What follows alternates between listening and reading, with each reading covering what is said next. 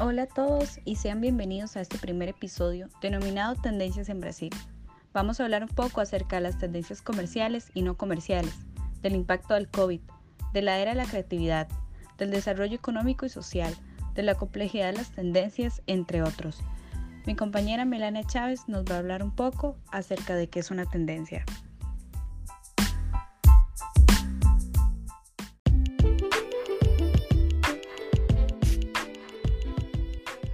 ¿Qué entendemos como tendencia? Comprender las tendencias significa penetrar en los mecanismos de la imitación, de la difusión de los gustos y del papel de marcador social que pueden desempeñar. Si bien a veces este término designa fenómenos comerciales, también puede designar objetos que ignoran cualquier lógica económica, como por ejemplo una forma de llevar una prenda a vestir. Las tendencias son tendencia. Nos intrigan esas focalizaciones del deseo por las cuales unos individuos distintos los unos a los otros, sin haberse puesto de acuerdo, muestran tener los mismos deseos. Ahora hablemos sobre las tendencias comerciales de Brasil. Brasil confía que 2021 como un gran año para el comercio exterior del país, gracias a una serie de acciones e iniciativas que se realizaron entre 2018 y 2019 y que cuando estén maduras en un máximo de dos años dejarán los productos brasileños más competitivos en el mercado internacional y con menos costes.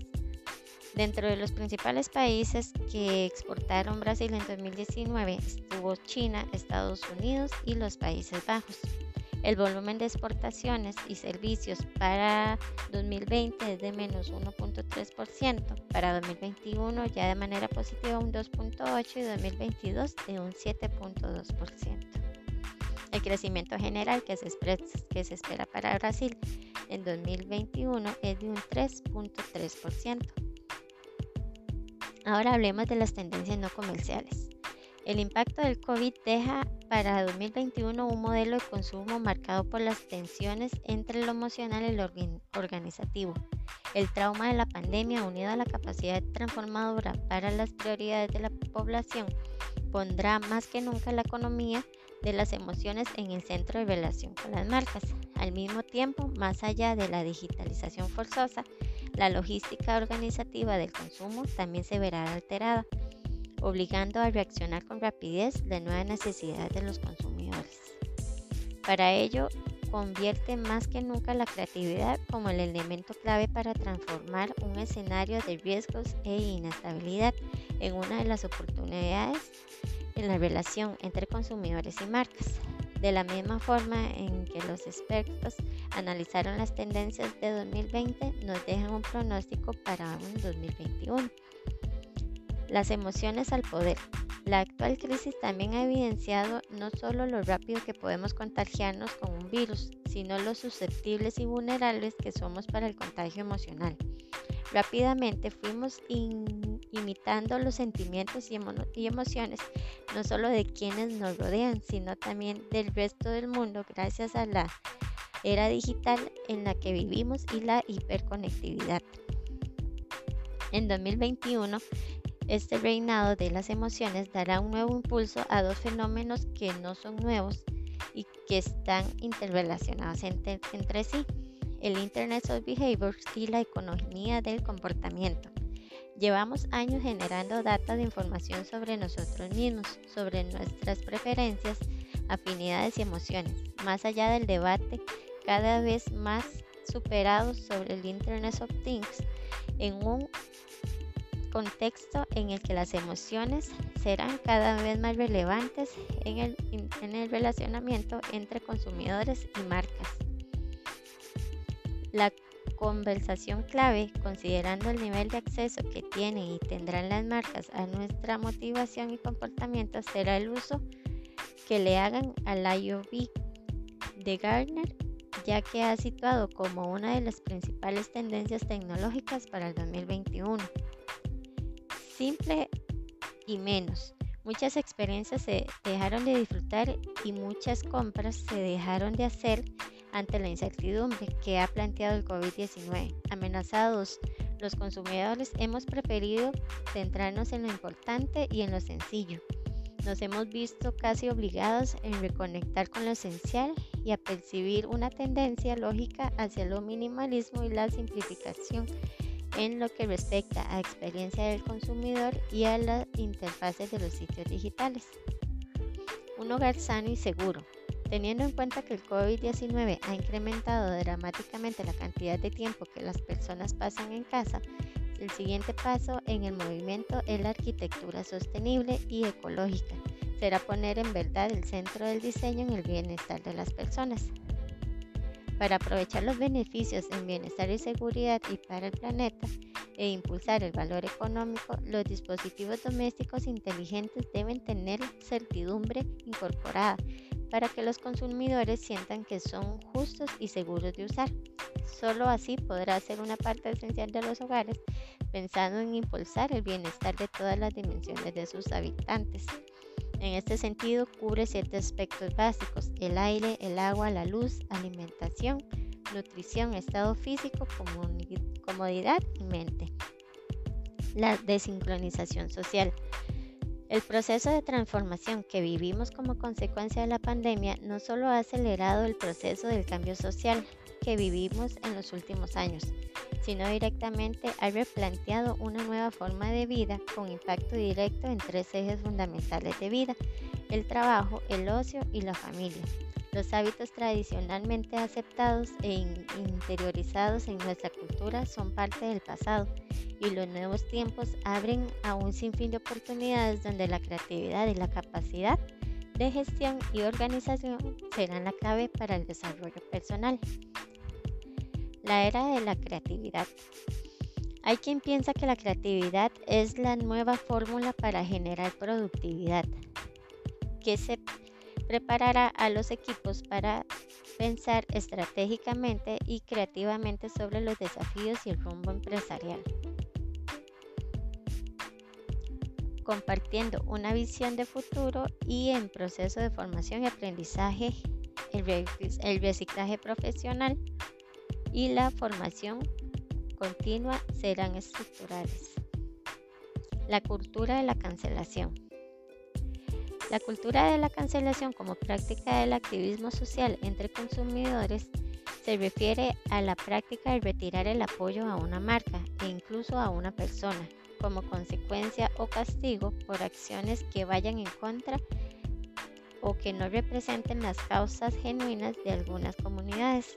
El aislamiento de la pandemia ha profundizado el impacto cultural del Internet establecido a una nueva etapa del activismo social digital.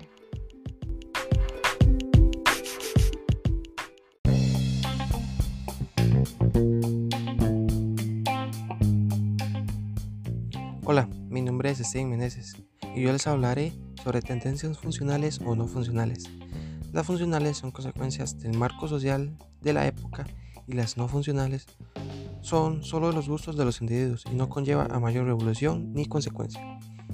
En los desarrollos económicos y sociales en Brasil, tras los procesos de liberación comercial y a pesar también de los impactos negativos de la crisis financiera, Haciendo un balance en perspectiva de los últimos años, la mayor parte de los sectores de la estructura industrial brasileña ha mantenido una participación relativamente estable, aunque con notables oscilaciones, tanto en la producción como en la exportación. Entre ellos están los más tradicionales, el siderúrgico y el, las industrias de base, a los que siguen las industrias automovilísticas y la aeronáutica. Y luego, otros más recientes, como la implantación, como los equipos electrónicos. Por otro lado, hay un pequeño grupo que ha aumentado ligeramente sus ganancias, entre los que se encuentra el sector químico y de los derivados del petróleo, particularmente por los incrementos producidos por el refinado de combustible y también por la industria farmacéutica y finalmente hay otro que ha visto disminuir su peso económico un poco encabezado principalmente por las industrias alimentarias, los textiles y el calzado.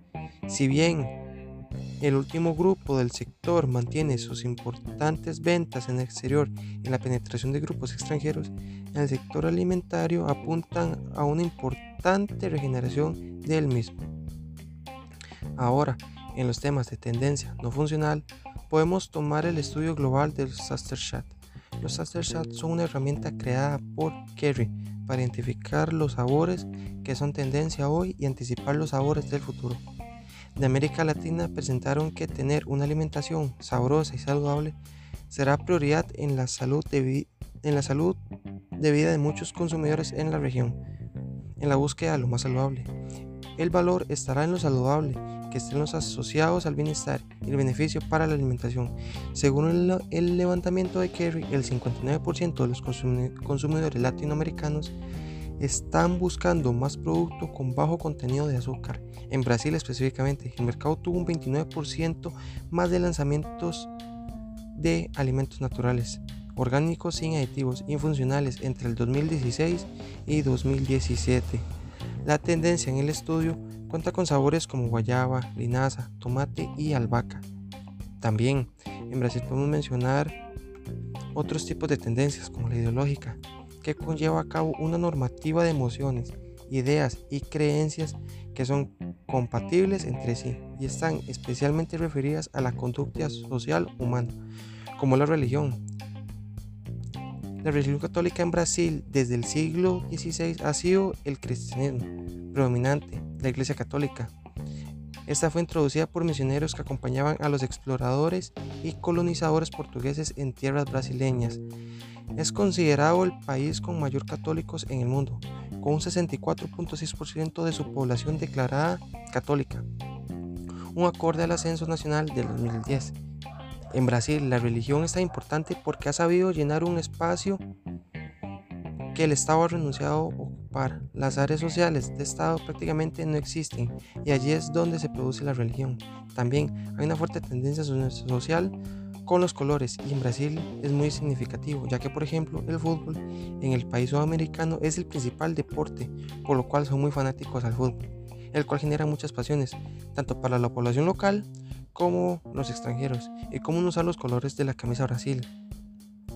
El color verde genera mucho entusiasmo, ya que en una gran cantidad de personas tiene gran simbolismo por el color, ya que primero el color verde es el principal en su bandera y Brasil aparte de ser una potencia en el fútbol tiene una gran referencia, ya que tienen en su mayor parte del territorio brasileño la selva amazónica. Ahora los dejaré con Priscila para que nos explique sobre la complejidad de las tendencias.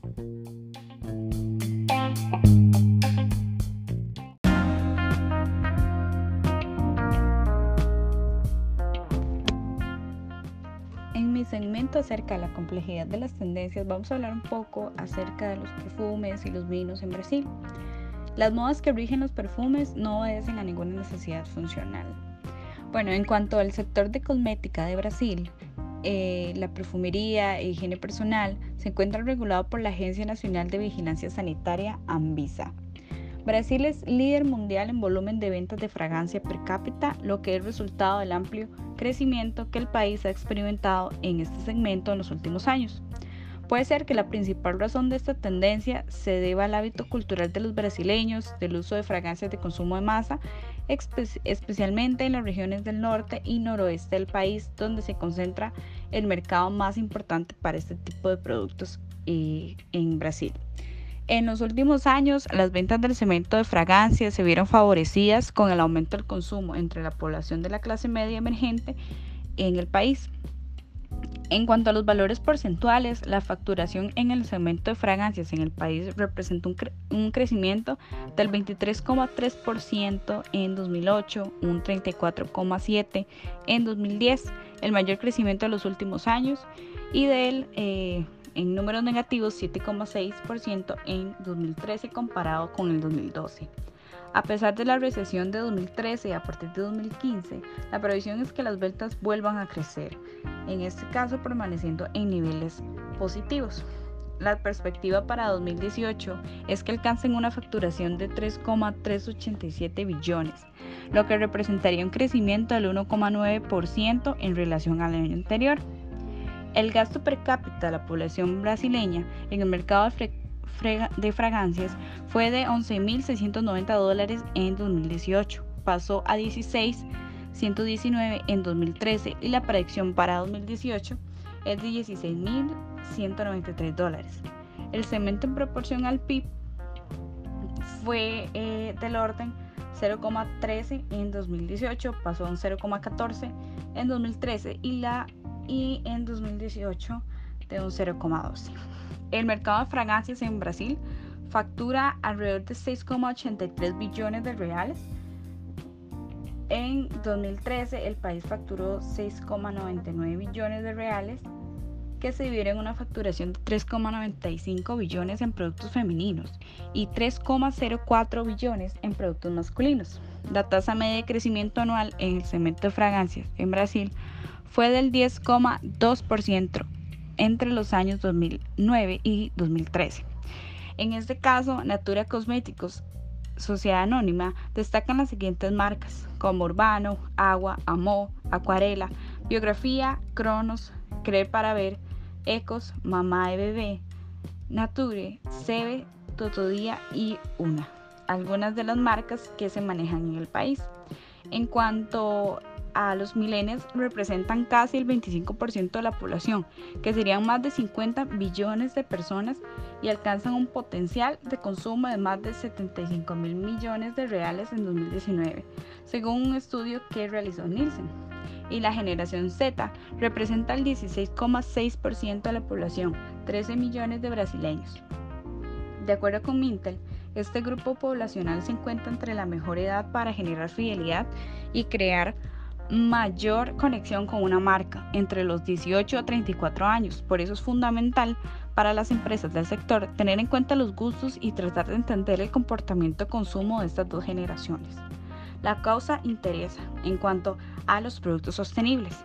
La relación del consumidor con las marcas y los productos está cambiando. Ahora, y de acuerdo con Beauty and Personal Care Trends en 2018 de Mintel, vender un producto adecuado ya no es suficiente. Las marcas necesitan tener personalidad y propósitos que se alineen con las creencias de los consumidores para poder así conquistarlos. Según el estudio, el 29% de los brasileños prefieren comprar productos de empresas con práctica sostenible ahora es cuando el mercado avanza a lo que son productos económicos o más bien productos que ayuden también al ambiente. Entonces, buscan que estos sean ecológicos, que al final de su vida puedan aportar eh, un mayor nivel de sostenibilidad al país. En Brasil la compra habitual es realizada normalmente por las amas de casa. No obstante, las tendencias del mercado están cambiando y ahora también compran productos de belleza los hombres y las mujeres. En cuanto al vino, en la relación con el vino se mezclan tendencias funcionales y no funcionales, pero también modos para iniciados y pasión de mayorías. En Brasil el consumo de bebidas alcohólicas ha aumentado en los últimos años. La industria brasileña se concentra en la región sur del país, en los estados del Río Grande do Sul y de San Pablo, que representan el 62% y el 12% de las hectáreas cultivadas. En 2010, los consumidores habituales sumaban 22,4 millones de personas. Una década más tarde, este público objetivo casi se ha multiplicado, alcanzando los 39 millones según una encuesta de Binitrack, publicada en octubre de este año. Las medidas de aislamiento perdón, en octubre del año anterior. Las medidas de aislamiento social hicieron que los brasileños bebieran más vino durante este año. Solo entre 2019 y 2020 el mercado ganó 3 millones de nuevos consumidores habituales, es decir, aquellos que declaran consumir vino al menos una vez al mes. A pesar del crecimiento del consumo per cápita en Brasil, sigue siendo bajo y ocupa el 74 lugar en el mundo. El 70% de los brasileños está dispuesto a probar nuevas uvas, países y productores. La madurez y la penetración del comercio electrónico de vinos en el país es buena. Brasil ya es el tercer mercado más grande del mundo en números absolutos de, de consumidores de vino en línea. Hay más de 10,6 millones. Los vinos tranquilos tienen una gran participación en el mercado con el 85%. Dentro de esta categoría los tintos tienen la mayor importancia con un 81% del consumo.